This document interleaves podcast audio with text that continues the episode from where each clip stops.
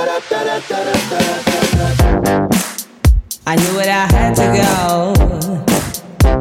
I thought that I forgot. Move a little faster. So give me a sign, baby. Bonjour à tous et à toutes, je vous souhaite la bienvenue dans cette deuxième saison du Podcastologue. Nous sommes dans l'épisode 24. Je suis avec mes amis qui sont très en forme aujourd'hui, hein. Bruno et Philippe. Salut à vous deux. Salut. Salut à toi. Alors, on a fait quelques petits réglages parce que j'utilise aujourd'hui pour cet épisode le nouveau Shure SM7DB avec son préampli. Et je vous expliquerai un petit peu les petits réglages qu'on a dû faire. C'est assez intéressant. Ouais, ça donne envie. Euh, oui, mais là- Ah, voilà, voilà. Quand je vous Ben, dis quand qu'ils on sont a en le temps, forme, oui, je quand pense je vous dis qu'ils sont en forme, mais il est toujours normal d'avoir à régler des petites choses au départ. Alors, euh, Mais c'est drôle faites- parce que nous, quand on arrive, c'est déjà tout réglé. c'est normal. Vous avez toujours le même micro. Ouais, pas faux. Ah, voyez. Bon, Ben, Il y a alors. peut-être une leçon à prendre. Il y a peut-être une leçon à prendre. Euh, mais de toute façon, comme on va, on va faire gagner des micros à la fin, je, je vais me départir de ce beau matériel.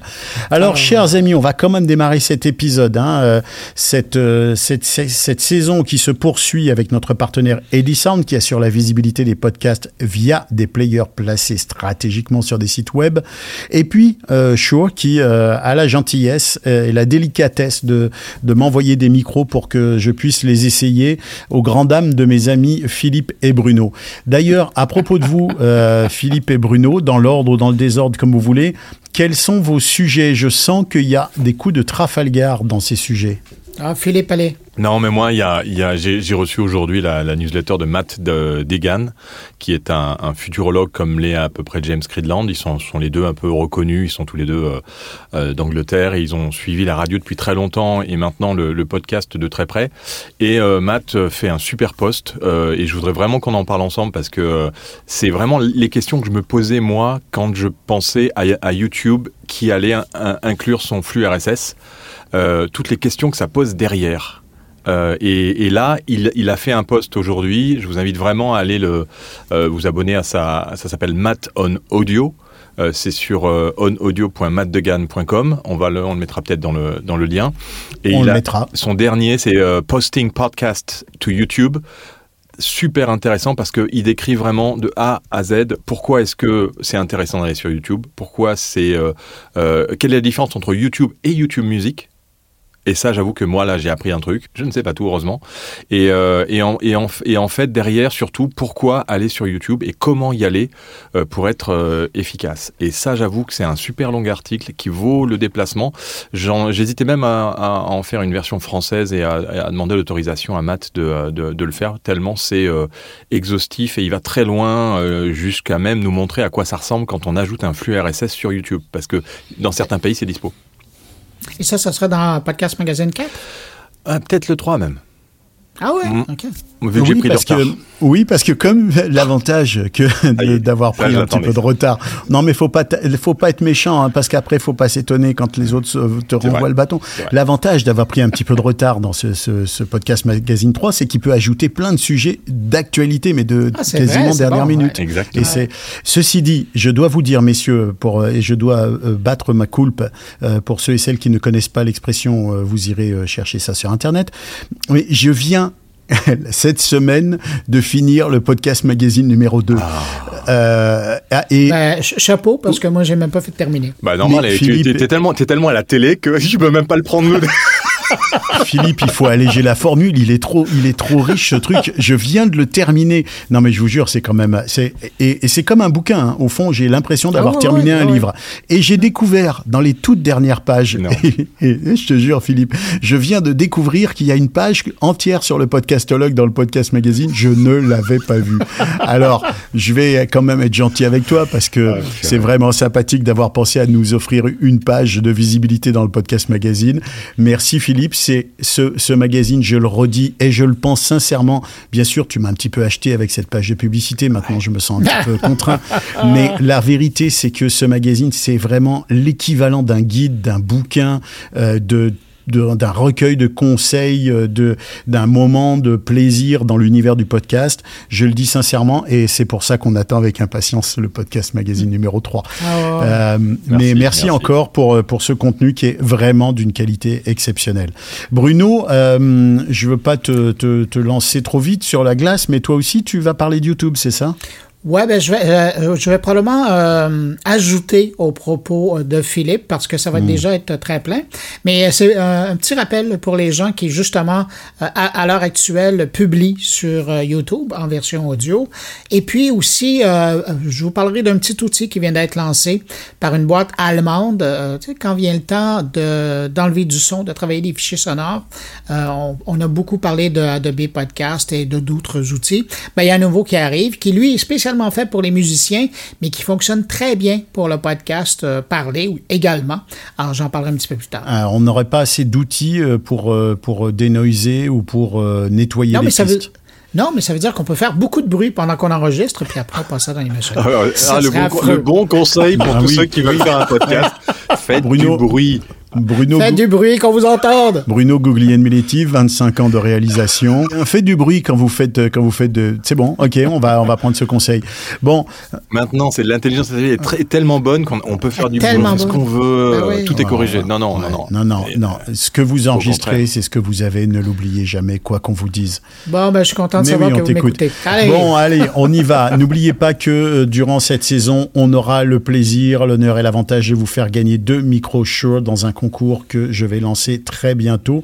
Euh, je, avant qu'on faire rentre dans vos sujets qui m'ont l'air euh, éminemment intéressants, euh, je voudrais qu'on parle euh, rapidement du Paris Podcast Festival auquel tu, tu étais, Philippe, et dont tu t'es tu t'es sauvé avant que je ne puisse te saluer et te dire au revoir. Alors je le fais maintenant. Mer- merci d'avoir répondu à mes messages en te demandant mais tu es où Euh, un petit un petit retour sur le festival. Euh, donc euh, 4000 personnes euh, euh, répertoriées par l'organisation, ce qui est quand même un beau succès. Moi, ce que j'ai aimé du festival, c'est qu'il y avait quand même d'abord encore une fois beaucoup de sujets intéressants. Le volet documentaire, il y a eu beaucoup de choses sur le podcast documentaire. J'ai aimé ça évidemment. C'est quelque chose qui m'intéresse tout particulièrement. J'ai trouvé que le fait que le festival soit légèrement moins fréquenté que ce qu'il avait été l'année dernière était plutôt une bonne chose. Évidemment, je- j'imagine que pour la question financière, ça l'est peut-être pas tant que ça, mais euh, je me souviens que l'année dernière, on avait fait la queue à l'entrée de certaines salles, que beaucoup de gens n'avaient pas pu rentrer dans certaines salles, donc ça rendait les choses un peu moins agréables. Euh, là, ça l'était beaucoup plus, les salles étaient tout autant remplies, mais on faisait pas, on se faisait pas, euh, en tout cas, les gens se faisaient pas refouler à l'entrée de, de certaines salles. Et ça, j'ai trouvé que c'était euh, vraiment agréable. Le festival a, hum, a été encore une fois très riche, très dense. J'ai trouvé sur deux journées évidemment très complet. Moi, j'ai beaucoup aimé, euh, notamment les, les prix qui ont été décernés. J'ai trouvé que les prix étaient euh, décernés vraiment à d'excellents contenus. Euh, il y avait vraiment eu un travail du jury qui était euh, qui était assez assez remarquable. Je sais pas, je sais pas toi, Philippe, qu'est-ce que tu comme euh, comme souvenir de cette édition? Écoute, moi, moi c'est une, bah, obligatoirement une, une édition personnellement en demi-teinte euh, pour d'une part parce que le, magazine n'est pas sorti que l'année dernière on avait notre librairie qu'on était très présent et que euh, c'était sur, euh, sur sur trois jours. La version pro bah, je pense que elle, elle a elle a été intéressante parce que on était entre professionnels et que ceux qui se connaissaient c'était plutôt bien. Toujours le même problème quand on connaît pas les gens et qu'on est à au Paris Podcast Festival Pro c'est très compliqué de pouvoir networker.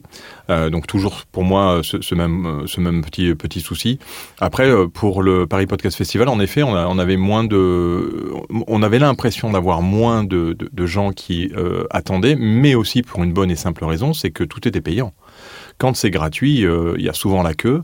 Là, tout était payant et je pense que financièrement, le Paris Podcast Festival s'en est justement bien mieux sorti parce que tous ceux qui étaient dans les salles ont payé ou euh, étaient partenaires d'une manière ou d'une autre. Mais euh, euh, pour en avoir parlé avec Thibaut, euh, qui d'ailleurs a fait un geste très sympathique pour, pour le, le- le podcast magazine, puisqu'il a, il a quand même voulu que podcast magazine numéro 2 soit là, et, et je lui avais dit qu'on avait un problème de, de marge parce que le librairie prenait, il a dit qu'il prendrait la différence sur les ventes et qu'il nous offrirait cette différence avec le Paris Podcast Festival. Donc c'est à noter que c'est assez remarquable de, de sa part pour un petit... Un voilà, beau geste de solidarité. Surtout quand on sait qu'ils ont Ouais, connu des difficultés et qu'ils ont dû se battre pour arriver Ouais, à ça. boucler le, le budget cette année. Moi, je pense que je pense que le Paris Podcast Festival, c'est un événement incontournable. Il faut qu'il arrive à perdurer euh, année après année, à se structurer, à se réinventer, comme j'ai entendu euh, euh, dans un magnifique entretien que vous allez certainement entendre aussi par Monsieur Berthomé.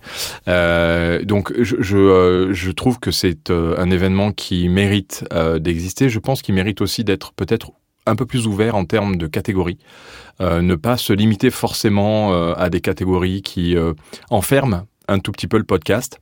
Mais une, belle édition et plus court, c'était pas mal aussi que ce soit court. Et puis il y a beaucoup de choses qui se, qui se passent en fait en dehors du festival. C'est-à-dire que moi je suis arrivé à 23 h dans un bar et il y avait plein de podcasteurs qui étaient là. Donc c'est aussi la réunion de ces podcasteurs en dehors du PPF et ça c'est aussi très riche. Toi, Bruno, tu, tu fais beaucoup de tu fais beaucoup de manifestations, de festivals à, à- aux États-Unis ou à, à l'étranger. Est-ce que le fait que ce soit payant, c'est quelque chose de de, de, de, particulier Euh, Tu l'as déjà rencontré? Moi, j'étais au Podcast Movement à Denver. C'était pas payant. Par contre, le billet d'accès, euh, c'est euh, c'est c'est de mémoire euh, 1000 dollars US ou plus ou moins.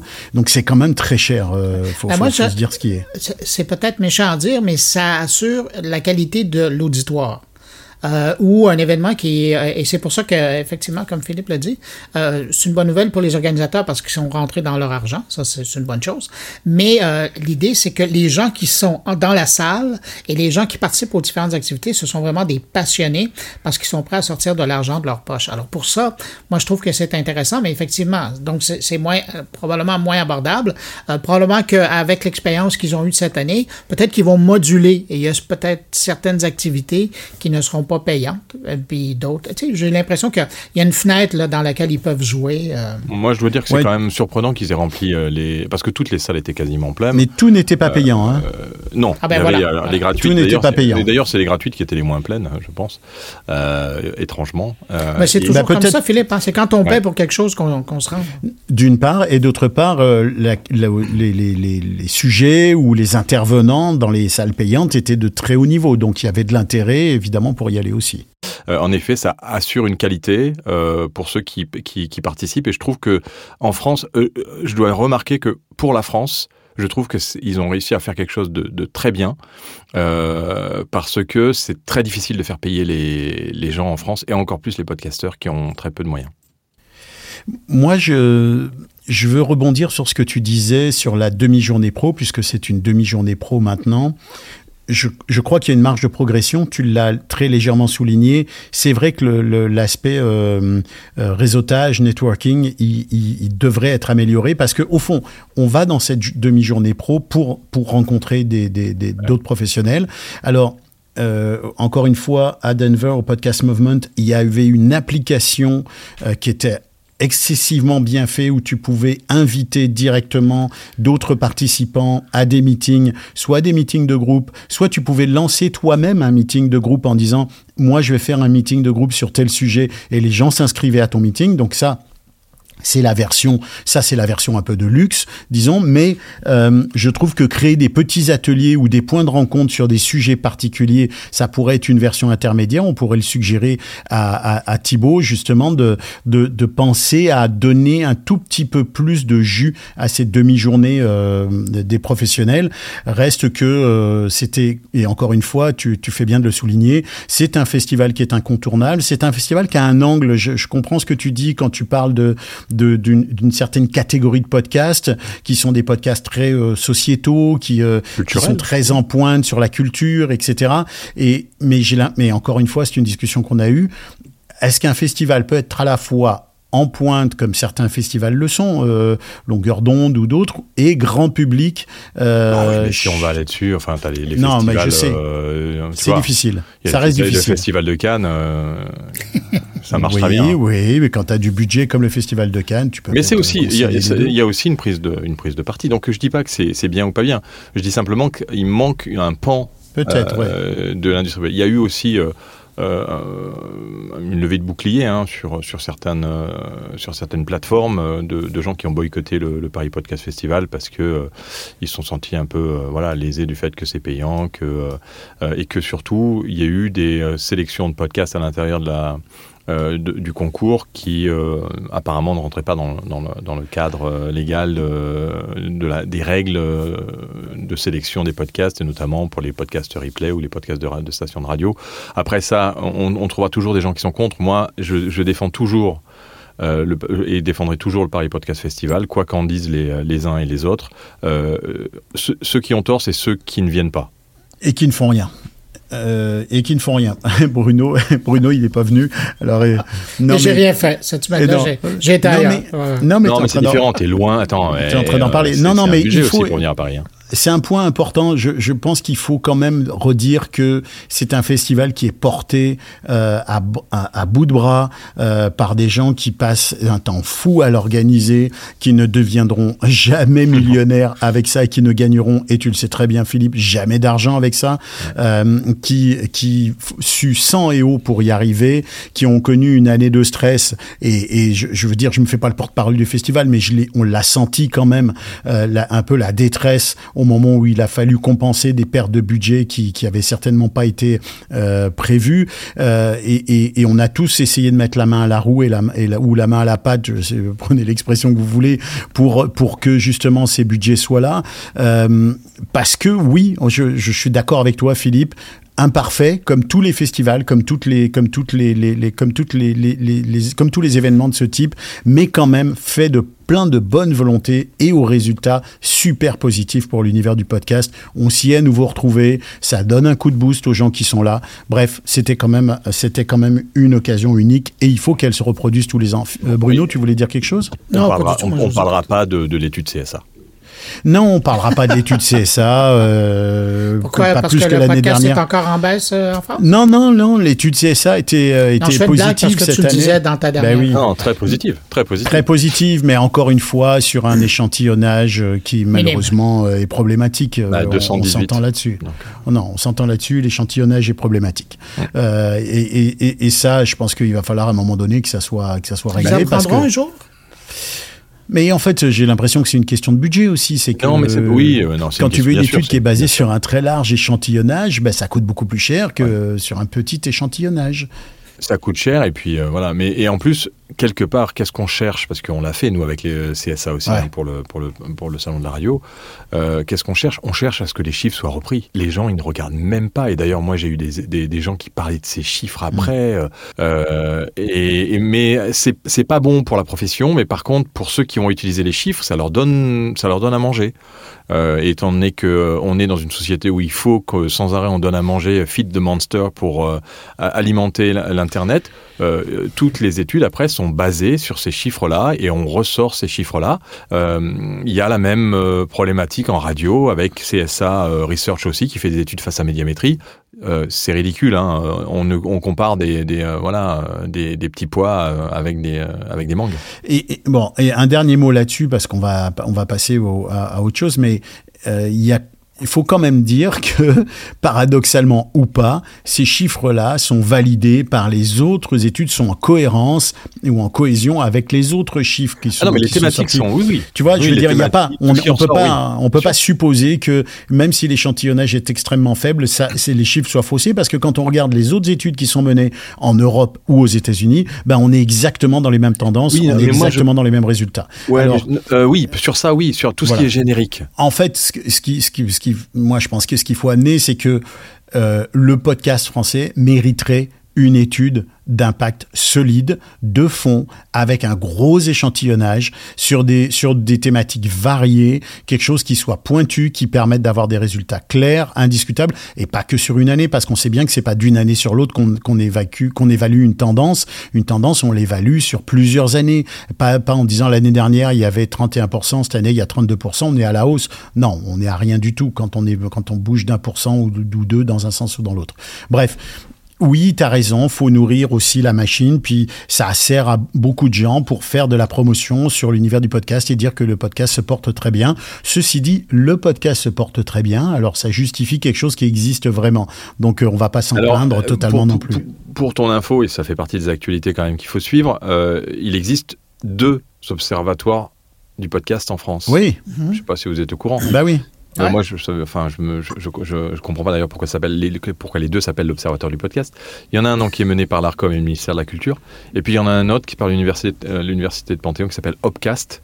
euh, et qui est l'observatoire en fait euh, du, euh, du podcast et, et, et, et c'est deux choses différentes. Il y en a un c'est avec le charisme euh, qui est en fait derrière le CNRS et avec euh, Hervé Glevarek qui, euh, qui était un ancien qui a eu beaucoup étudié la radio et qui fait un observateur du podcast avec d'ailleurs une réunion qui a lieu en, en décembre donc pour ceux que ça intéresse et puis après il y a l'observateur du podcast par le ministère de la Culture et l'ARCOM qui eux vont donc il va y avoir des chiffres qui vont Et l'ARCOM a lancé, une, a lancé un questionnaire d'ailleurs, si je me trompe pas. là, J'ai vu passer quelque chose. L'ARCOM vient de lancer un- une nouvelle consultation là. Oui, il y a une consultation qui est, qui est lancée. Donc pour- tout ça pour dire qu'on risque d'avoir des, des chiffres dans le, dans, dans, dans le futur, Eh ben, voilà. Euh, mais ça va mettre un peu de temps puisqu'on est quand même sur, sur, de, la, sur de la recherche, euh, avec le CNRS notamment. Euh, donc, euh, mais intéressant à suivre en tout cas. Oui, tout à fait. Intéressant à suivre. Alors, messieurs, à propos de ce qui est intéressant à suivre, ben, on va suivre vos sujets de la semaine. Alors, on va commencer par le plus, euh, le, plus- le plus facile.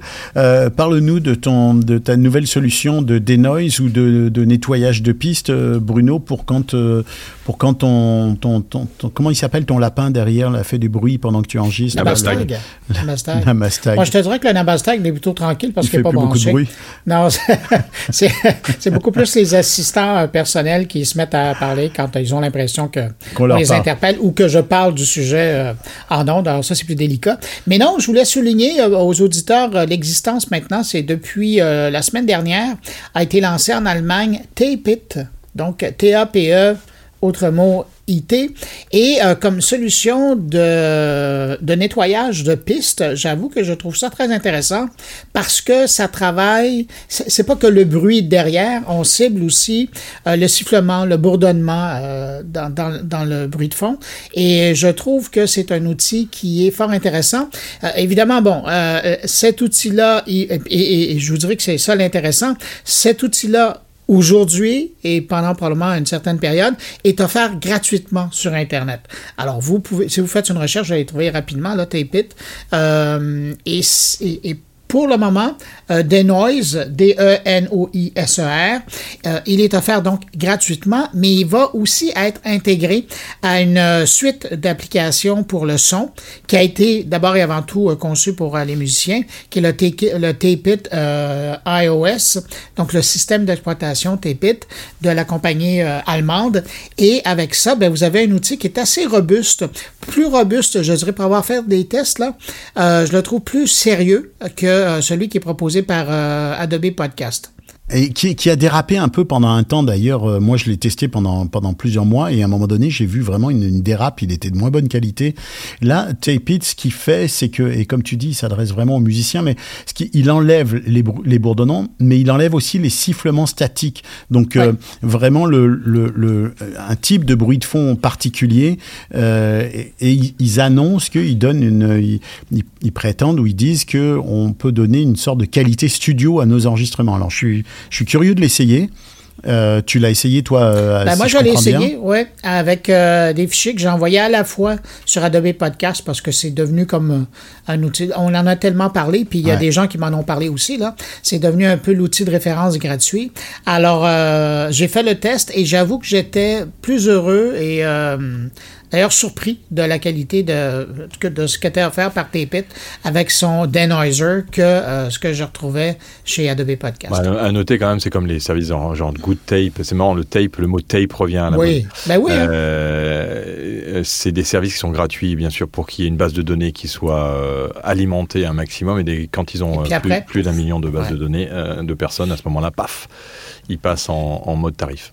Oui, mais, Mais bon, pour le c'est moment, bonne ça vaut la guerre. peine d'être Ouais, ouais, utilisé. c'est de bonne guerre, on le sait bien. Et, et que- parlant de ça d'ailleurs, euh, Ouais. euh, je vous fais une petite parenthèse. Euh, la semaine dernière, j'étais à Seattle pour faire une entrevue, euh, ben, un reportage là, euh, Ah, c'est à- chic. chez, chez Amazon. Ah, Non, non, c'est mais- chic. J'étais pas- Seattle, chez Amazon. Ben ouais, pendant qu'il y en a d'autres qui étaient à Paris dans un podcast festival. C'est vrai, c'est Mais vrai. Tout ça pour vous dire que c'était la première fois, en faisant des entrevues avec des gens qui étaient anglophones, c'était des Américains, je leur ai demandé la permission de les euh, traduire, mais complètement en français. Et donc, en utilisant des outils, euh, euh, je pense que c'est Rask.ai que j'ai utilisé. Alors, j'ai carrément cloné leur voix et je les ai fait parler en français. Et c'était la première fois que je le faisais, parce que d'habitude, je faisais comme à la traditionnelle dans, à la radio ou à la télé, c'est-à-dire que tu fais une transcription, tu fais enregistrer la voix par euh, une voix de synthèse ou, une, voix d'humain, et puis après, tu mets les deux pistes une par-dessus l'autre. Mais là, ce coup-là, je l'ai demandé leur permission, parce que là, euh, on, riait pas. Alors, j'ai cloné leur voix, et je l'ai fait débuter leur, euh, réponse en anglais, et tout de suite après, j'enchaîne avec euh, la voix euh, Mais en, en, français en de ces gens-là. En temps réel? Non, non, pas en temps réel. Je, Ah. je- je- suis revenu à Montréal pour, pour faire mon podcast. là. Mais j'avoue que c'était assez bluffant. Et les échos que j'ai eu des gens jusqu'à maintenant qui ont, écou- écouté mon carnet, euh, ils étaient surpris. Et là, j'attends la réaction des gens avec qui j'ai fait l'entrevue parce qu'ils disaient oui, oui, oui, ça nous fait plaisir. Mais tu as vraiment l'impression qu'ils parlent en français. Ouais, alors, j'ai pas testé encore. Il y a aussi euh, Canva qui vient de se mettre à l'intelligence Oui. artificielle et qui vient de faire un- une, une voice cloning aussi, où on peut faire sa voix off directement avec sa propre voix pour faire ses présentations sur Ouais, mais euh, ça, sur ça, Canva. ça, déjà, oui, mais ça, c'est avec sa propre voix. Oui, oui, mais là, ce Ouais, qu'il explique, mais c'est que c'est avec des la voix de la outil- personne. Mais attendez, c'est dans un outil là qui est grand public, euh, qui est utilisé par des millions et, mi- et des millions de personnes. Et Donc moi, là, y ça, compris. Ça veut dire, ça, ça- et toi y compris. non, mais ça, ça veut dire à quel point euh, c'est- complètement rentré Ouais, aujourd'hui ouais. et ça Ouais. ne, ça ne, on, on reviendra pas en arrière. Mais Ouais, euh, Sauf que la, la question que ça me faisait, c'est que moi, je le fais, puis j'ai pas de souci à le faire dans mon podcast, puis Ouais. je le mentionne avant pour que les gens tombent pas en leur chaise.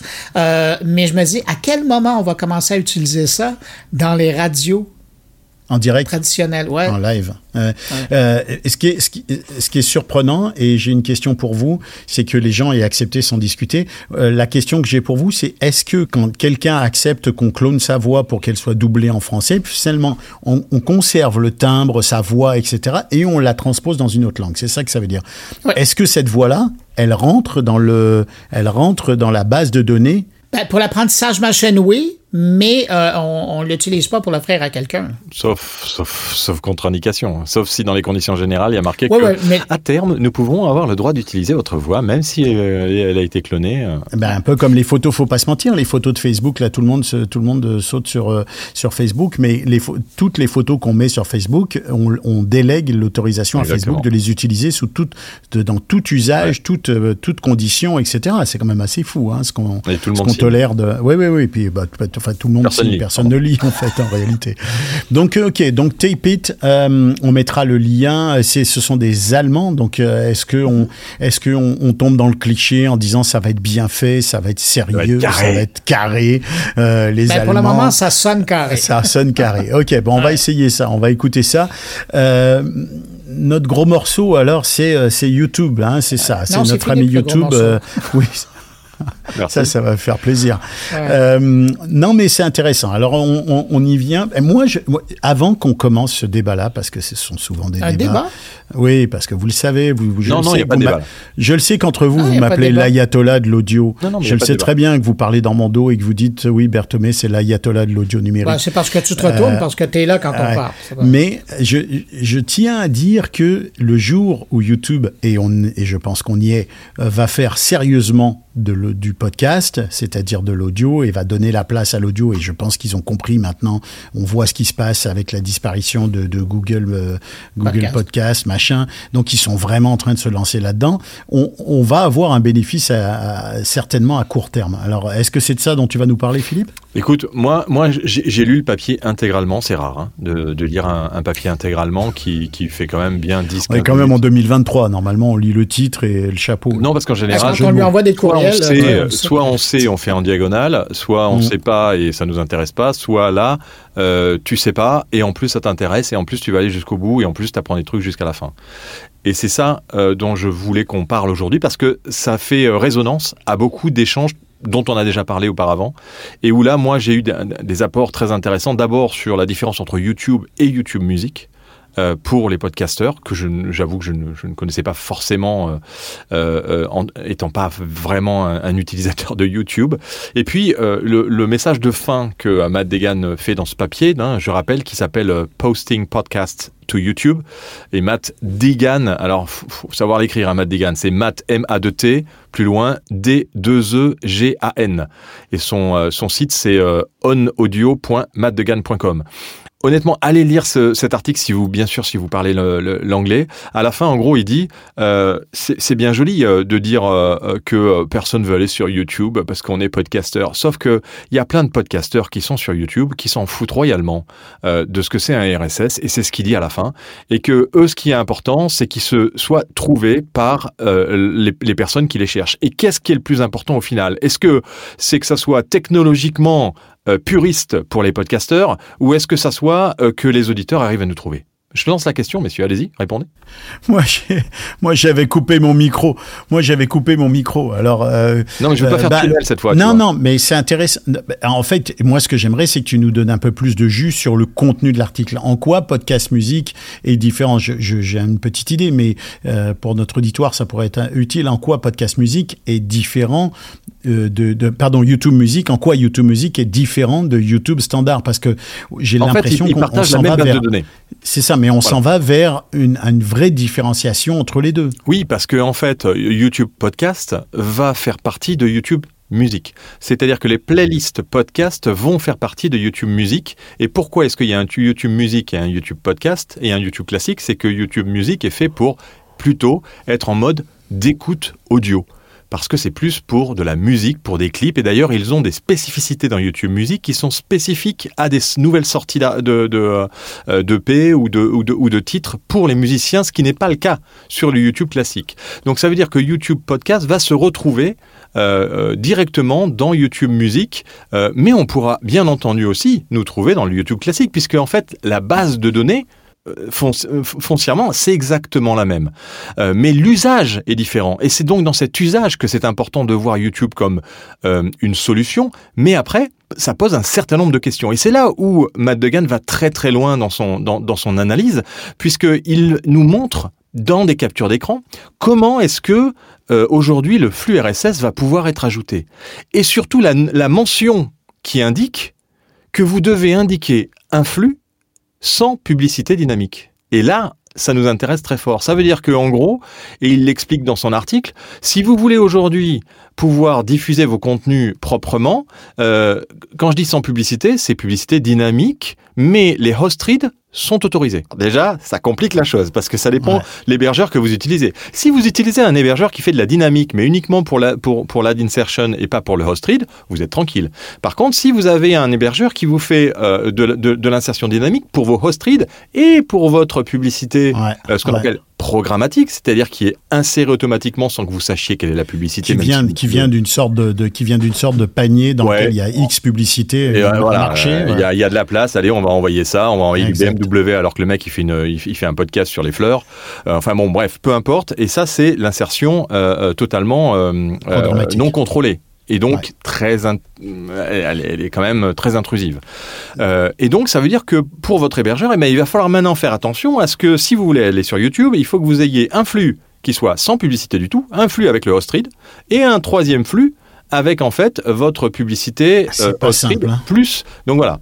Et exactement. Et c'est ce qu'il dit au final. Il dit au final que qui est-ce qui va payer tout ça? Ben c'est le euh, créateur de contenu euh, qui se complique la vie à aller sur ces plateformes-là. Et donc quand le mec il est sur YouTube, il va avoir son flux RSS, il va pouvoir aller partout ailleurs et il s'en fout de savoir si les mecs ils sont abonnés à un flux RSS ou pas. Ça c'est des problématiques de podcasteurs. Et ça j'ai adoré cette approche-là parce que c'est un mec qui défend l'audio, qui est un amoureux de la radio, qui est un amoureux du podcast et qui concrètement explique que en fait on est on subit la chose et qu'on va continuer à la subir. Et que par contre comme il dit euh, dans le premier dans le chapeau hein, euh, c'est que bah, Google en, termes de stratégie euh, a jamais été très bon. Parce qu'après Google Listen après Google Play Music après Google Podcast maintenant ils se lancent dans YouTube Music pour faire du podcast. Est-ce qu'ils vont pas se planter aussi? Ça c'est l'autre question. Peu importe, puisque les utilisateurs de YouTube, les YouTubeurs qui eux font des podcasts, et pour eux un podcast, ils s'en foutent si c'est filmé, pas filmé, ce qu'ils veulent, ils, peuvent faire aussi des podcasts en audiogramme, mais en général c'est des, des podcasteurs qui font. du- Et donc il a fait une analyse aussi poussée derrière pour terminer, et après on enchaîne et on échange si vous voulez sur ça. Il a fait une étude sur euh, euh, les, sites, les podcasts, euh, des gros podcasts hein, qui font quand même beaucoup d'audience, et il les liste et il dit voilà ceux qui font des audiogrammes quel est euh, en moyenne le nombre de, vues qu'ils ont. Ceux qui font euh, de l'image fixe, voilà en moyenne le nombre de vues qu'ils font. Et il, conclut par dire, bah, si vous voulez vraiment euh, performer sur YouTube, un, il faut séparer vos flux. Deux, il faut faire de la vidéo HD en bonne qualité et euh, qui soit en plus intéressante euh, à regarder, parce que sinon, de toute façon, euh, ben, vous ne seriez pas au niveau. Ben, Là où c'est intéressant, c'est que ça replace l'apport de YouTube dans le contexte de ce qu'est YouTube. YouTube, c'est devenu sur les, allez, peut-être les cinq dernières années, une machine à faire du contenu d'une qualité qui est très différente de ce qu'elle était au départ. On sait que aujourd'hui, et j'en parlais récemment avec une amie qui est youtubeuse, qui a, qui a énormément d'écoute. Euh, elle a, tu sais, elle a des, des, des, elle, est dans le true crime et elle, elle, s'appelle euh, Sonia Liu. Puis euh, je lui passe un petit bonjour, Sonia, et elle fait des, elle fait des vidéos qui vont jusqu'à 250, 300, 350 000 écoutes, 400 000 écoutes. Donc on est quand même dans le dans le hein, dans le lourd là en termes de en termes de quantité d'écoute. Et elle me disait justement, ben moi, ce qui est important pour pour mon auditoire aujourd'hui c'est le décor, c'est la qualité de la prise de vue, c'est la qualité du montage. Et elle me disait ce sur quoi je travaille en ce moment et ce à quoi je pense pour euh, pour pour améliorer justement ma quantité, le, quantité de gens qui m'écoutent, c'est de travailler sur ces axes-là parce que le contenu il est là. Euh, elle, tu sais, à un moment donné, il y a une limite à ce que tu peux donner en termes de contenu, mais elle me disait plus je vais avoir un beau studio, plus je vais avoir des belles caméras, mieux, meilleur le montage va être, mieux je vais continuer à performer. Et, et ça, c'est quand même un élément Et moi, c'est ce que je dis souvent quand on me dit, et on peut reparler de pourquoi euh, pas la vidéo, pas la vidéo, en dehors de la question philosophique de gens qui se mettent à dire, bah, du pod je fais du podcast alors qu'en fait ils font de la vidéo. Euh, mais l'autre sujet, c'est tu peux pas faire aussi bien de l'audio que de la vidéo. C'est deux choses qui sont très techniques et des techniques tellement qui nécessitent tellement d'engagement d'un côté et de l'autre que si tu veux faire les deux, à un moment donné, tu vas devoir faire une concession sur, sur un côté ou sur un autre. Et ça, c'est intéressant. Euh, même si, bien entendu, les discussions comme celles qu'on fait aujourd'hui pourraient très bien être filmées et ça serait pas moins sympathique. J'ai un, j'apporte un dernier point. Oui, ça l'est, quand on se regarde. En plus, c'est vachement cool. Mais j'apporte un dernier point à votre, à votre réflexion là-dessus. C'est que je sais plus si c'est sur YouTube Music non, je pense que c'est sur YouTube même. YouTube a testé l'écoute de YouTube euh, avec l'appli fermée. Tu sais qu'il n'est mhm. pas possible de bah, continuer une écoute si YouTube Premium. Non, ils l'ont testé hors YouTube Premium ah, dans certains pays. Donc ça, ça veut dire qu'ils réfléchissent à l'idée que quelqu'un qui aurait un flux RSS de podcast euh, avec une vidéo pas intéressante ou un, ou un, headliner, tu sais, un, une, une, bande euh, ondulante sur leur vidéo, pourrait quand même être écouté sur YouTube. Donc on a l'impression que YouTube essaye un peu tout en ce moment pour voir comment ils peuvent raccrocher le phénomène du podcast. Ouais, mais, ce test-là a été fait dans l'idée d'aller chercher encore plus euh, le marché mobile et le marché automobile. Maintenant que euh, toutes ces plateformes-là ont ça. Mais je reviens sur un truc euh, qui, avait été mentionné par Philippe et je trouve ça intéressant. Quand on parle de, il y a l'essai de YouTube Music d'intégrer le podcast à l'intérieur, il faut quand même rappeler que autant chez Apple que chez Spotify, deux bonnes plateformes qui fonctionnent bien dans le domaine du podcast, c'est la façon qu'ils ont pris de faire. Hein. dans la même interface, on retrouve à la fois la musique et, le podcast. Ouais, Apple est arrivé beaucoup plus tôt que, que Spotify, mais c'est en effet le cas et c'est intéressant de voir que. Alors après, ce qui est, moi, ce qui me posait, euh, j'avais vraiment cette question et là, cet article répond à ma problématique que j'avais et euh, d'ailleurs, c'était prévu que j'en parle dans Podcast Magazine numéro 3, donc j'en parlerai quand même. Euh, c'est le fait que la pub, quoi, parce que YouTube, c'est quand même les champions de la insertion il nous oblige à, manger euh, de la pub quand on veut pas. Et en plus, on la regarde en général, donc ça marche plutôt bien. Quand en plus tu diffuses ça sur ta télé, tu as l'impression d'être carrément euh, sur de la TNT, euh, enfin de la télévision numérique terrestre. donc on est quand même, c'est quand même impressionnant. Donc là, en fait, qu'est-ce qu'ils font? Eh ben, ils bypassent le truc. En gros, vous avez de la publicité en insertion dynamique, eh bien, vous passez pas par nous, vous vous serez pas sur YouTube, ou alors si vous êtes sur YouTube, vous uploadez votre MP3 qui sera ensuite transformé en MP4 faut, quand même le dire. Hein. C'est-à-dire qu'on transforme un MP3 à nouveau en du MPEG. Donc déjà la transformation en termes de qualité, bon, on y perd euh, un peu, sauf si on est en 320 à la rigueur, euh, kilo, kilobits, je veux dire. Enfin, il- c'est pas tout le monde qui, qui, qui diffuse en 320. là. Euh, non, mais ça, je vous conseille. Surtout que c'est pas les plateformes, surtout que les plateformes ne le conseillent pas. Si vous, en- Ah si vous envoyez sur, euh, sur YouTube, euh, au moins ayez un original, un MP3. euh, Donc, pardon de te couper, mais ça veut dire qu'il faut aussi, en termes de, en termes de d'extraction de ton fichier euh, après après ton montage, avoir un montage euh, en, en, je sais pas combien vous le faites vous, mais euh, en moins de 200 euh, en- et, et avoir un montage en 320 pour aller sur YouTube. Donc déjà, il faut que tu il faut que tu exportes tes, tes, tes fichiers euh, sous deux formats différents. Ouais, le MPEG ne supporte pas la recompression en MPEG. hein. Donc, euh, quand on passe à un MP3 et qu'il a déjà été compressé et que derrière on, on- on le rebalance en MP4, déjà euh, on, on perd un peu en qualité. Après, ils ont des algorithmes qui sont quand même très très balèzes, hein, YouTube. Donc, euh, ils arrivent à faire quand même une très bonne, un, très, une- un très bon en- encapsuler l'audio En- de manière, encodage, ouais. ouais. ouais, encoder l'audio vraiment de très très bonne manière. Mais c'est vrai que derrière, ça, ça pose des questions aussi, puisque le fichier que vous allez envoyer MP3 euh, ou votre audio que vous allez mettre sur YouTube, eh bien, il va, il va comprendre les publicités. Euh, et, et là, YouTube ne pourra rien faire. C'est le seul moyen pour contourner un peu euh, la publicité de YouTube, c'est de faire en sorte que vos publicités, vous ne fassiez plus de publicité dynamique, mais par contre, vos host reads, vous les mettez dans votre fichier audio. euh, ce qui est de moins en moins facile parce que de plus en plus d'hébergeurs intègrent cette capacité à faire du host read dynamique. C'est pas que c'est de moins en moins facile, c'est que euh, c'est c'est moins, c'est plus facile effectivement, comme tu dis, de faire de l'insertion dynamique du même, enfin de oui, de l'insertion du message. Oui, euh, mais c'est du, si c'est du euh, sponsoring, parce on que tu peux le retirer, parce que tu peux le retirer Exactement. aussi, c'est ça le bénéfice. Euh. Ceci dit, ceci dit, j'ai euh, regardé, euh, vous vous en doutez, plusieurs études récentes sur la question du host read et euh, je sais pas si nos auditeurs auditrices le savent, mais le host read, c'est encore le premier moyen de publicité dans l'univers du podcast. On entend énormément d'insertions euh, euh, en programmatique et donc on a l'impression que la programmatique c'est le le, le, le, maître euh, Parce que c'est sur les gros euh, podcasts. C'est ça. Et, et en fait, pour l'instant, la- la- la- la- la- l'apport financier le plus important dans l'univers du podcast repose sur le, sur le host read. Mais c'est intéressant ce que tu dis parce que ça pose deux questions, euh, Philippe. C'est que, un, au fond, euh, c'est peut-être pas tant le débat euh, audio-vidéo qui va, euh, qui va trancher la question du, du podcast sur YouTube.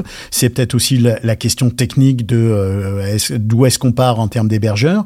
Et puis moi, ça m'interpelle sur autre chose. C'est ça, sur euh, comment on va gérer la question publicitaire.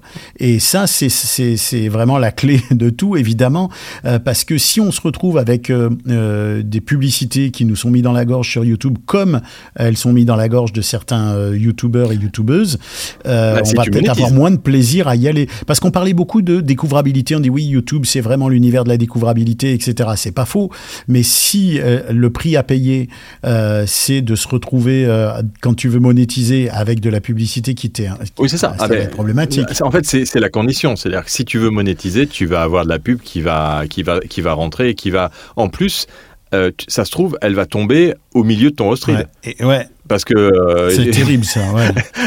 Ah non, non, mais c'est pour ça que là, on est dans une situation où YouTube prend la main et en plus vous permet d'avoir un flux RSS et importe tous vos contenus, les enregistre, les transforme en MP4. C'est quand même là, euh, c'est quand même énorme. hein. Euh, ça veut dire qu'il il devient hébergeur et que derrière vous n'avez plus les statistiques non plus, puisqu'il ne va pas chercher le fichier Il sur y le a tout serveur. l'enjeu, ouais, C'est il y a tout l'enjeu de l'hébergement. Ça, c'est vrai que on, voit bien. Et c'est pour ça qu'ils vont se planter. Tu crois qu'ils vont se planter? Non, moi, j'ai Bah pas l'impression qu'ils vont se planter. Ils vont pas se planter pour euh, les youtubeurs, parce que les youtubeurs ils s'en foutent. Mais ils vont se planter pour tous les autres euh, podcasteurs. Et, euh, et en effet, la majorité, c'est euh, ceux qui ont le plus de- de- de- d'auditeurs, de, de, téléspectateurs, c'est les, les, J'en reviens toujours pas qu'on ait cette discussion sans cesse, et je parle pas entre nous, mais dans l'univers du, du, du podcast, j'en reviens toujours pas qu'on ait toujours cette discussion de ah la vidéo, il faut faire de la vidéo, faut ci, faut ça. Euh, Ce qui, ce qui m'étonne, c'est que au fond c'est assez clair, c'est que si tu veux faire un contenu audio super pointu, super de- de- qualité exceptionnelle et dans laquelle tu vas innover. Tu parlais tout à l'heure, Philippe, du fait que euh, ben, dans les festivals, on a souvent une catégorie ou un type ou un archétype de, de production de podcast ou de réalisation de podcast et que des fois, et c'est valable pour tous les festivals, ça manque de variété, on est souvent sur un angle en particulier. Euh, mais c'est ça la richesse du podcast, c'est d'avoir euh, des contenus qui soient euh, très nichés, très recherche en termes de. Ça t'empêche pas. Eux, ils n'ont pas besoin d'argent. Je sais, non, mais ce que je veux dire, c'est que ce qui est intéressant, c'est que tu peux faire la même chose avec la vidéo. Il y a des gens qui aujourd'hui sont en réflexion sur la façon dont ils vont être filmés, sur le montage, qui sont super pointus d'ailleurs. Tu le vois, les vidéos de, de YouTube qui fonctionnent très très bien, c'est des montages hyper pointus, hyper rapides, c'est des changements de plan. Enfin, le plus pointu, si tu prends l'ex- l'exemple euh, en vidéo de, de- du podcast en audio, euh, c'est Vimeo. hein. Oui, par exemple, oui, mais, mais ce qui est intéressant, c'est de se rendre compte que finalement, euh, tous ces gens qui travaillent super fort sur l'aspect de l'image, euh, ils n'auraient pas forcément à y gagner, à, à, se, à se vouloir s'insérer dans le milieu du podcast, parce qu'ils sont déjà au top dans le milieu de la vidéo. Pourquoi tu continues pas à être au top là où tu es? Et j'en dirais autant pour les gens de, pour les gens de l'audio, ceci dit. C'est intéressant que tu dises ça parce que euh, depuis, euh, quoi, il y a deux ans, on sent la vague de YouTubers qui euh, s'en vont vers le podcast, qui ajoutent ça à leur offre parce que c'est justement plus simple à, à être fait. Et euh, eux- veulent faire partie de cette vague-là et se trouvent d'autres commanditaires qui vont euh, embarquer avec eux. Quand tu fais le chemin inverse, c'est beaucoup plus simple. Hein? Euh, quand ça fait des années que tu fais de la grosse production, que tu as investi dans un studio, ben de tout simplement allumer les deux micros, de mettre la caméra qui t'enregistre pour ceux qui veulent regarder la version euh, vidéo de, de la conversation que tu as avec ton invité, c'est simple. Toute l'installation est là. Ouais. Et ils ont déjà la mécanique. Alors là, ils balancent ça sur l'audio et ça finit là. C'est d'une simplicité pour eux. bah fait. Et je vais en profiter pour, euh, je vais en profiter pour plugger euh, un studio qui, qui a eu la gentillesse de, de m'accueillir pour euh, un petit enregistrement pendant que j'étais à Paris euh, et qui nous a vraiment euh, fait, euh, euh, qui nous a déroulé le tapis rouge grâce à toi Philippe, puisque c'est- je crois que c'est un ami à toi. Mais je veux quand même remercier le, le studio podcast. Alors c'est très facile, c'est studiopodcast.fr. Ils ont quand même été fortiches au niveau de, au niveau du, du choix de- du nom. Euh, et c'est, été euh, rapides. Ouais, c'est la compagnie Sonacom euh, qui fait, euh, qui a, qui a des studios de podcasts qui sont extraordinaires, qui sont alors d'une qualité incroyable et d'une beauté aussi. C'est, c'est quand même chouette de, de d'enregistrer dans des beaux studios, dans des studios qui ont été conçus vraiment avec goût. C'est super élégant, la qualité sonore est incroyable, l'équipe est vraiment adorable. Je veux leur passer un petit, un petit bonjour, un petit coucou, les remercier, mais aussi signaler que justement quand tu as un studio comme ça, dans lequel tu as des micros, euh, tout, tout, tout, team, là, la totale, mais que tu as aussi du matériel vidéo, bah, rien n'empêche de faire de la captation vidéo et de l'utiliser après pour la promo. Moi, je crois que c'est ça le, le, le, le, le meilleur bénéfice de ce qu'on peut faire quand on est un podcasteur, c'est d'être capable d'utiliser la vidéo pour faire la promo de son podcast. Et j'ai l'impression que c'est ça la véritable tendance à laquelle il faut vraiment se- s'intéresser. Ouais, après, c'est une question d'organisation. C'est-à-dire que moi, tu vois, j'ai fait l'interview euh, pour euh, l'interview principale de, de Podcast Magazine 3 dans les studios de, de Dom, qui, qui est euh, de, Sonacom, qui sont vraiment magnifiques. Et, et tu Ils vois, sont à Neuilly, pas hein, je précise, parlé- ils sont juste à la porte Ouais. de Paris, ils sont très bien situés. Ouais, ouais. Et puis c'est vraiment super. euh, euh, enfin, c'est vraiment des pros. Euh, et et, et- j'avais pas averti forcément qu'on allait être filmé. Ils ont vu les caméras et en fait, elles ont eu un peu peur, quoi. Les, les pas parce que elles s'étaient pas préparées. Tu vois, le problème c'est que dès que tu mets de la, dès que tu enclenches la caméra, sur, enfin, tu vois, c'est que ce soit homme ou femme, t'es pas, pas coiffé, t'as pas pris le bon truc, t'as pas la bonne chemise. Ça, si tu, si tu cales pas bien ça en amont, et en général quand tu le cales en amont, les gens sont ah, c'est pas, tu vois, il y, a- il y a des gens qui préfèrent être euh, uniquement en audio et qui ne veulent pas être filmés. Et ça, on l'a vu en radio d'ailleurs. hein. Beaucoup, beaucoup de gens qui viennent en radio, euh, à Radio France ou, à- ou dans d'autres radios, refusent d'être filmés et les caméras doivent C'est drôle ce que tu dis parce que, écoute, après toutes ces années euh, de télé où, j'ai fait des interventions à la télé et à la radio et, et en podcast, je- tu me fais réaliser quelque chose que j'ai souvent identifié, c'est que je, en télévision, tu dois toujours être conscient de beaucoup plus de paramètres que tu ne l'es à, la radio, par exemple. Tu as, tu dois gérer ton image, tu dois gérer ta posture, tu dois gérer ton positionnement par rapport à la caméra. Euh, tu le sais, Bruno, t'es es à la télévision française toutes les semaines.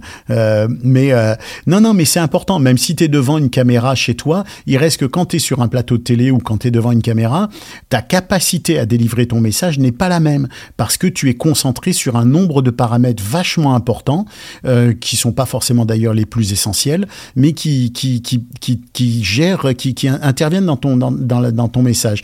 Quand tu es à la ce qu'on radio, appelle la, la contrainte de l'image. quand tu es à la radio, c'est déjà autre chose. Tu as déjà un sentiment de t'adresser plus individuellement, plus plus à un groupe, tu vois, d'être plus d'avoir moins ces problématiques à gérer. Puis je parle même pas d'être bien habillé, d'avoir les cheveux bien coiffés, et tout ça. Je parle juste du de de ton ta posture, du fait que tu te concentres plus sur le message. Et quand on est au podcast, c'est une coche encore au-dessus, à mon avis, surtout quand on fait de la narration ou qu'on fait comme toi, euh, euh, Bruno, des, des fois des, des chroniques ou des choses comme ça. On est 100% focus sur le message. Et ça, c'est ce qui fait encore une fois la différence avec les autres formes de communication. Et, je pense que l'anonymat est quelque chose qui, Ouais, c'est important, c'est qui vrai. donne encore plus de valeur euh, au, au podcast et, euh, et- à la radio aussi, quelque part, parce que euh, le fait qu'on soit filmé, d'un seul coup, on n'est pas anonyme. Et la grosse différence entre, entre les deux, c'est ça, c'est Ouais, l'anonymat. c'est pas faux. Et tu te livres beaucoup plus quand tu es anonyme. C'est quand tu rencontres quelqu'un dans un bar, que tu sais que tu vas jamais le revoir, tu peux lui raconter des trucs sur ta vie incroyables, et ça nous est tous arrivé. Euh, alors que quand tu, euh, euh, tu, tu, tu, tu parles à quelqu'un que tu connais, tu vas lui dire la moitié de ce que tu as dit à cette personne, alors que tu, tu sais, ça se trouve, c'est, c'est, c'est, c'est ton voisin demain. quoi. Mais personnellement, Philippe, je te conseille de faire attention à ce que tu dis dans un podcast parce que c'est enregistré et distribué. C'est sûr que dans ta région, avec non, l'alcool on a- qui coule à flot, bon, on Non, vient on n'y vite à pense pas, parler. On n'y pense pas assez, je pense. Non, On mais c'est vrai. assez. Nous, on, est, on a des voix reconnues, mais, euh, mais, mais c'est vrai que euh, l'anonymat permet au podcast de se livrer vachement plus, et et- et il y a beaucoup de podcasts qui nous donnent que les prénoms. Ouais, c'est vrai. Ouais. Et puis quelque part, il y a cette. euh, on va pas reparler de la question de l'intimité. Là, c'est devenu vraiment un poncif de dire le- c'est c'est le média de l'intime, etc. Ça, c'est- ça me fatigue même de, de revenir encore là-dessus.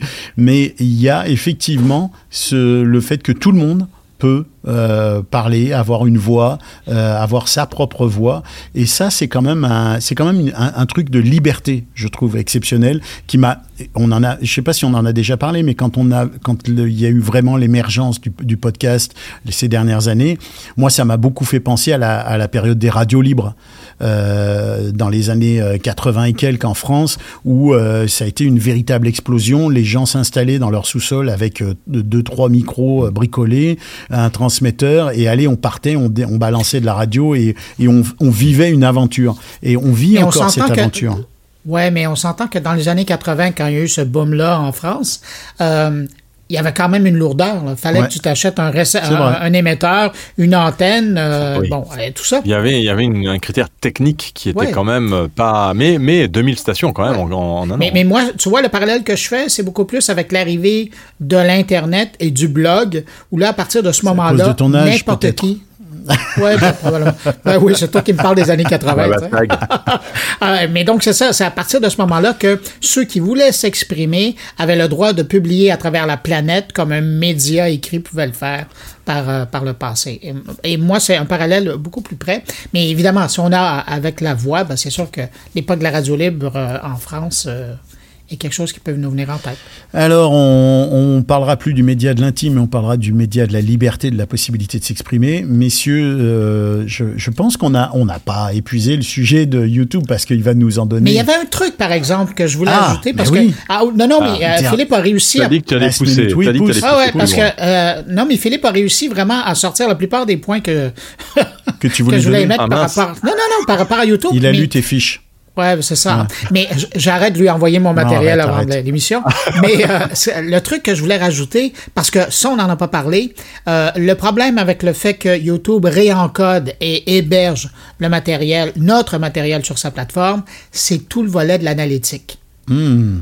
Parce que jusqu'à maintenant, avec le fameux fil RSS, qui a euh, ses torts et qui a ses, ses, ses, qualités, euh, on avait quand même un certain suivi. Euh, même si euh, Apple euh, nous en donne qu'un peu, va nous donner les chiffres des gens qui sont abonnés, pas, les, les kidams.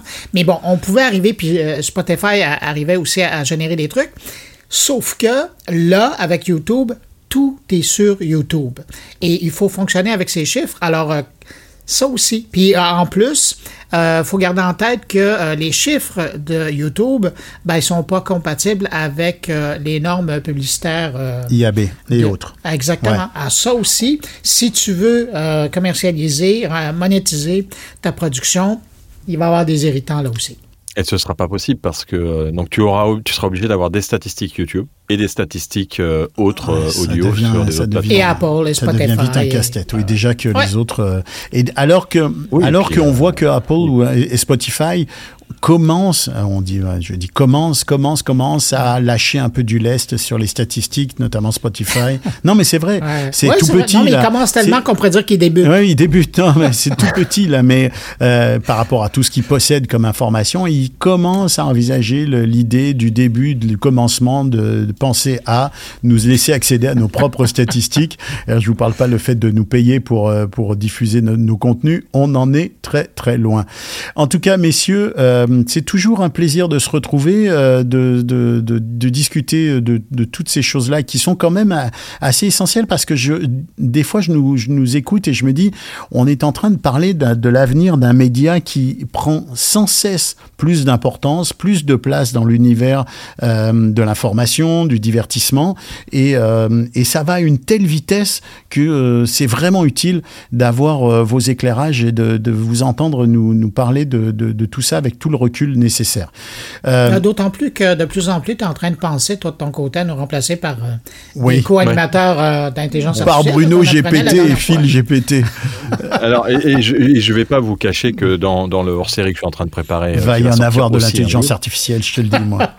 Non, c'est pas ça. C'est que euh, il y a certains studios de production que je ne nommerai pas puisque vous découvrirez ça dans Ouais. le hors-série, qui euh, désormais sont euh, quasi prêts à, À la voix de à synthèse. décliner des podcasts dans d'autres langues avec des clonages de, voix pour euh, justement arriver à attaquer les marchés euh, à l'étranger sur les langues principales euh, qui ne sont pas français, donc qui sont l'espagnol, l'anglais et, avec des résultats assez surprenants. Ça, c'est encore un sujet qui va nous occuper pendant un petit bout.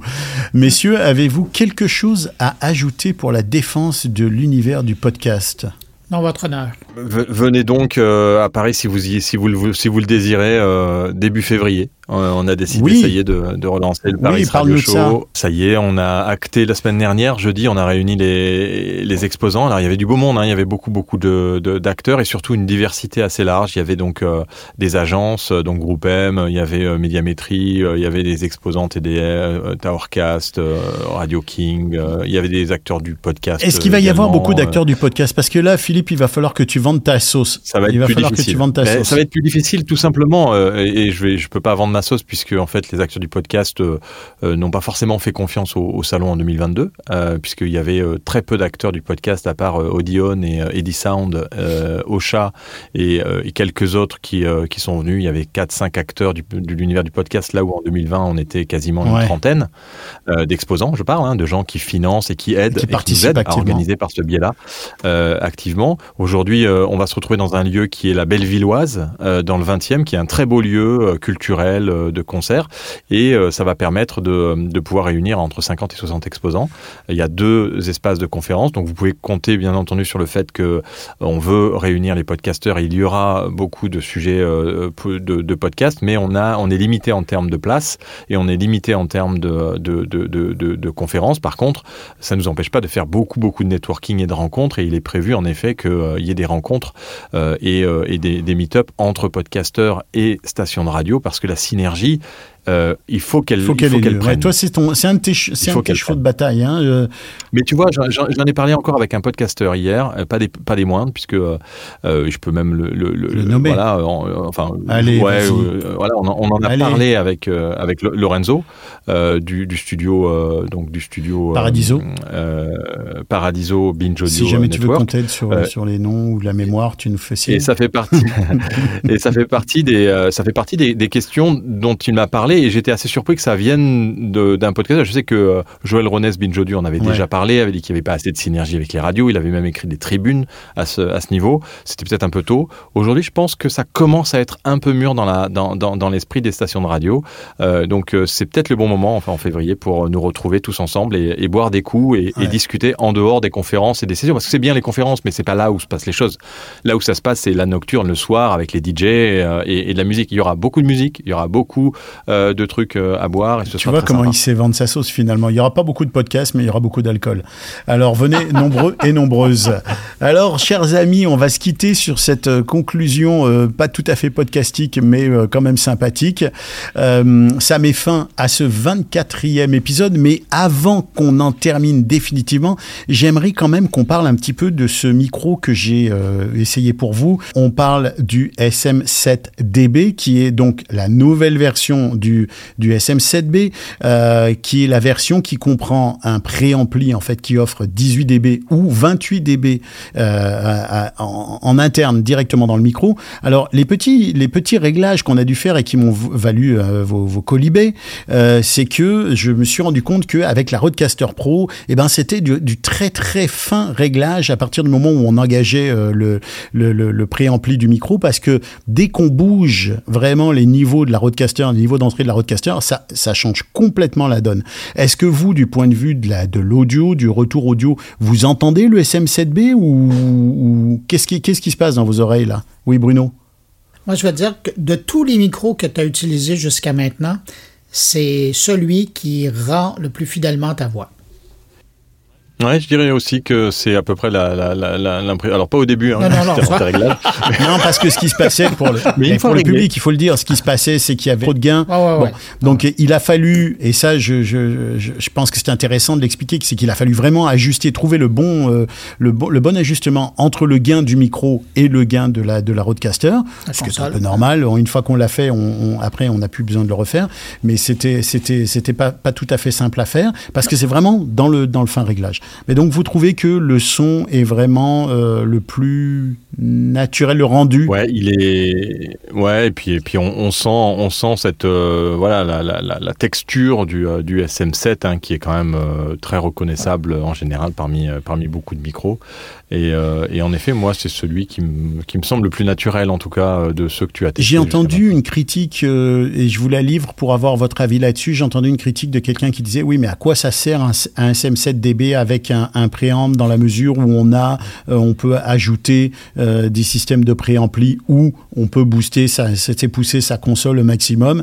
Euh, moi, j'ai l'impression que le SM7DB, là, ce nouveau modèle, il vise justement le public d'aujourd'hui, celui qui va acheter ce micro-là, qui est pas forcément très très porté sur sur le- le- les, les réglages et qui veut d'entrée de jeu et pas forcément en utilisant une console comme celle-là, mais qui veut d'entrée de jeu un micro qui va lui donner le gain auquel il s'attend. Bah, non, mais en, en même temps, euh, euh, je suis désolé, mais quand tu regardes, euh, quand tu as un, S- un S- SM7B euh, et que tu regardes les vidéos sur YouTube des YouTubers qui utilisent des SM7B et qui t'expliquent qu'il faut prendre un cloud lifter, brancher le cloud lifter, ressortir le cloud lifter pour rentrer sur ta console, ensuite aller dans les pré-réglages et aller à...